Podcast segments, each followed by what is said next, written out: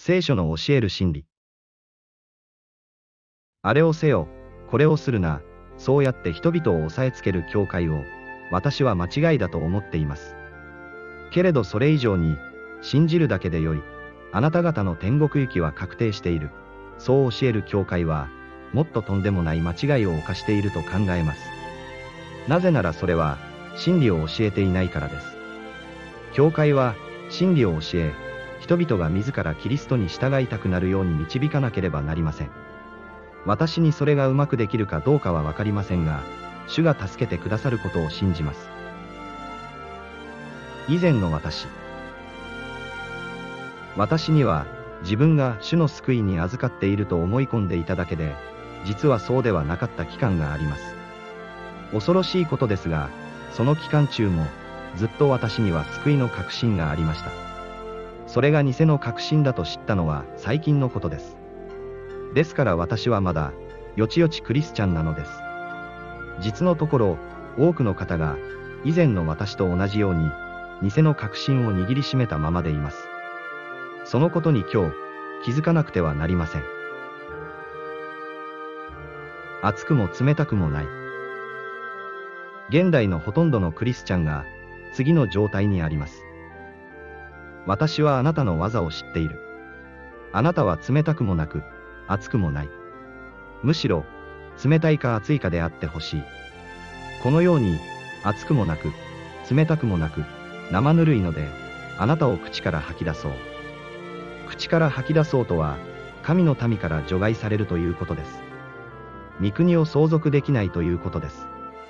たくさんの奉仕をし、たくさんの献金をしてきたかもしれません。しかし、それは救いには何の関係もありません。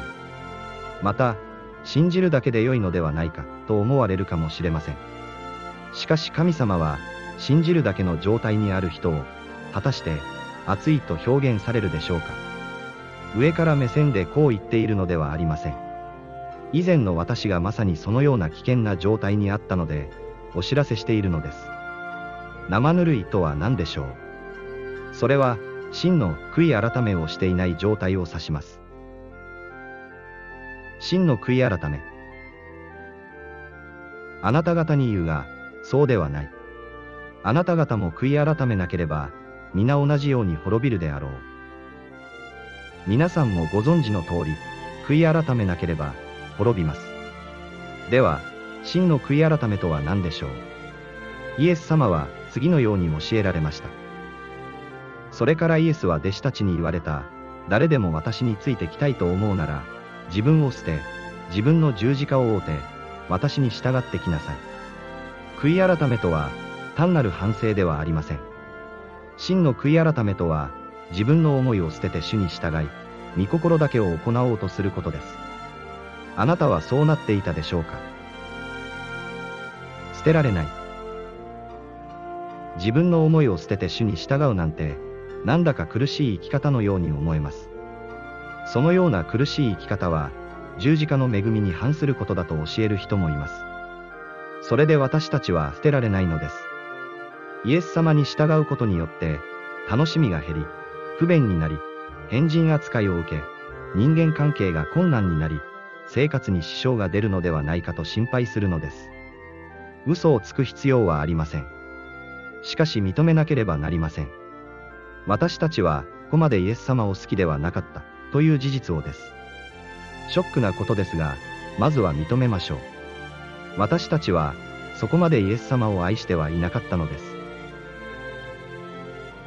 今から愛せるようになれます。自分を捨てられなかったのは、イエス様のしてくださったことを、本当には理解していなかったからです。いやいや、イエス様は私の罪のために、十字架で死んでくださいました。そのことは知っています。そう言うかもしれません。ところが、実際にはそれよりも、はるかに大きな犠牲が支払われていたのです。あなたの罪のために支払われた犠牲。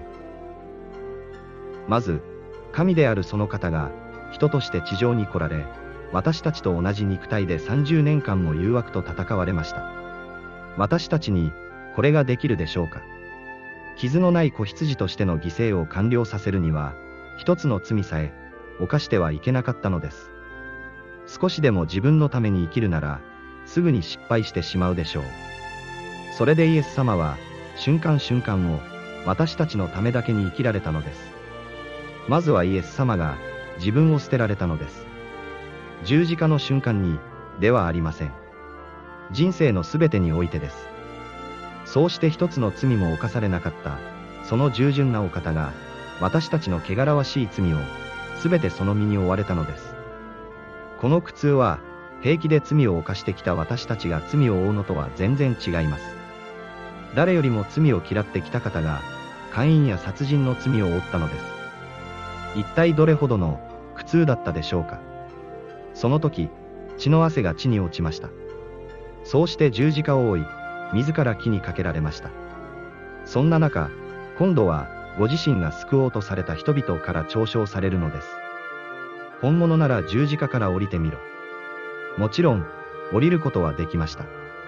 けれど、主は私たちのために、最後まで耐えてくださったのです。すべては、あなたを愛するがゆえ、あなたを天に来させるため、だったのです。このことを本当に理解したとき、あなたの中に、何か、捨てられないものが残るでしょうか。永遠の精霊によって、ご自身を傷なき者として神に捧げられたキリストの血は、なおさら、私たちの良心を清めて、死んだ技を取り除き、生ける神に仕えるものとしないであろうか。騙されないでください。イエス様のために生きることは、決して不幸な生き方ではありません。本当に不幸なのは、亡くなる者のために生きることです。死ぬ間際になって、虚しい生き方をしたものだと嘆くことです。誰にも騙されないでください。死と共に生きることこそ、人にとって最善の生き方です。充実と幸せに満ちた生き方です。これを知っている人たちは、決して苦しんで主に従っているのではありません。愛のゆえに、喜んでそうしているのです。すると今度は、何も楽しんではいけないのか、と考える人がいます。そんなことは誰も言っていません。子供たちが楽しんでいるのを喜ばない親がいるでしょうか。私たちの霊的な歩みを妨げるものを捨てればいいのです。神より優先されるもの、偶像となるもの、悪影響を及ぼすものを捨てるのです。良いものまで捨てる必要はありません。本来のクリスチャンがすべき生き方をしている人が、異様なほどに減っている時代です。かつてないほどに不信仰で、世俗的な時代です。まるで主に従うことが不幸なことであるかのように、クリスチャン自身が思い込み、世にそのことを触れ回っているのです。立ち返りましょう。自分を捨てて、十字架を追い、主に従うことが喜びであることを世に示しましょう。本来の教会の姿を、働きを、従順を、回復しましょう。生ぬるい教派の教えを捨てて、聖書を読み直してみてください。正しいのは、いつだって聖書だからです。